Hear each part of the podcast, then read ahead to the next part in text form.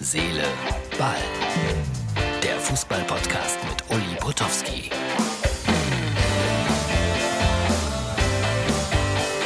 Herz, Seele, Ball, das ist die Ausgabe für Freitag. Heute ein bisschen früher produziert. Schottland gegen England spielt noch. Darüber reden wir morgen ein paar Takte. Jetzt arbeiten wir den Tag mal ein bisschen auf.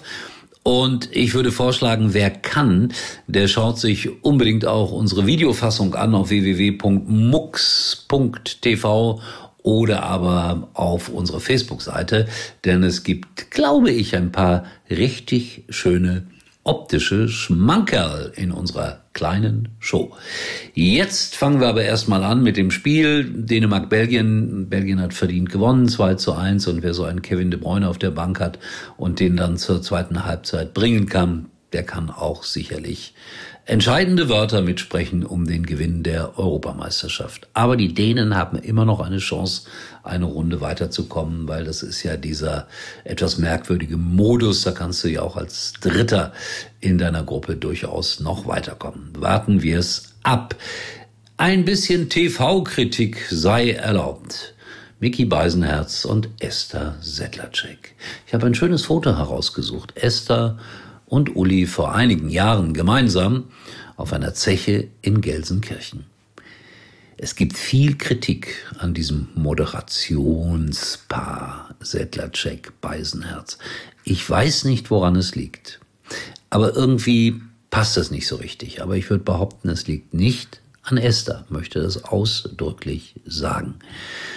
Will damit auch nicht sagen, dass es mit mir besser gelaufen wäre. Nein, viel besser. Nein, Blödsinn. Vergisst bitte diesen Satz, vergesst diesen Satz. Seht ihr, schon deshalb wäre ich nicht fähig, in der ARD zu moderieren. Dann habe ich gesehen am Nachmittag Ukraine gegen Mazedonien 2-1. Jo, normal würde ich sagen, Mazedonien, Nordmazedonien hat sich brav gewehrt. Ach so, ich war ja bei der Medienkritik. Claudia Neumann und Ariane Hinks. Da gab es viel, viel, viel, viel Kritik wieder im Netz ja, es ist immer noch für uns Männer ein bisschen ungewohnt. Ich finde, dass Claudia Neumann das nicht schlecht macht. Was allerdings, ich sage das nicht gerne, nervt, ist die Stimme der Co-Kommentatorin Ariane Hingst. Die sagt nichts Falsches, aber sie hat eine so extrem hohe Tonlage. Ich hatte mal einen Chef, der hat gesagt, das Allerwichtigste oder mit das Wichtigste im Rundfunk und im Fernsehen ist Stimme. Das ist dann Zufall, ob man eine gute oder schlechte Stimme hat, aber die von Ariane ist, ja, eigentlich ungeeignet.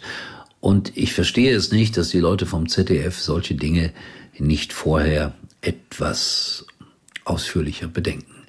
Cristiano Ronaldo und Coca-Cola, das ist sehr lustig. Viele haben ja behauptet, nachdem er die Colaflaschen weggeräumt hat, wären die Aktien um Milliarden gefallen. Das hatte überhaupt nichts damit zu tun.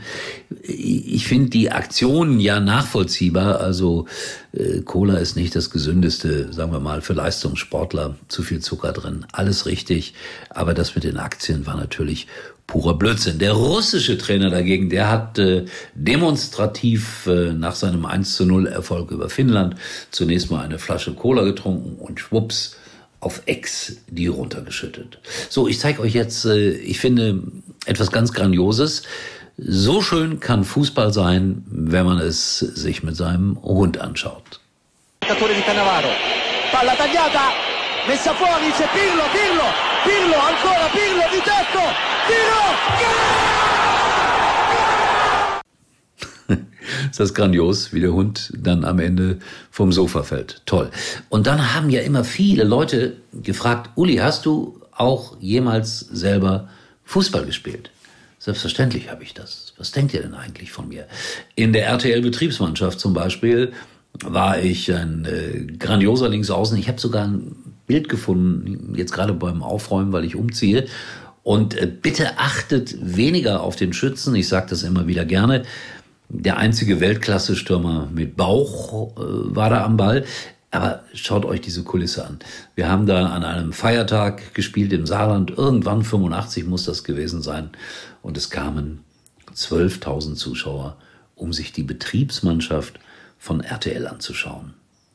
Dilettanten, sage ich euch. Ich weiß nicht mehr, wie das Spiel ausging. Ich kann mich nur erinnern, dass die Trikots viel zu klein waren Viel zu klein.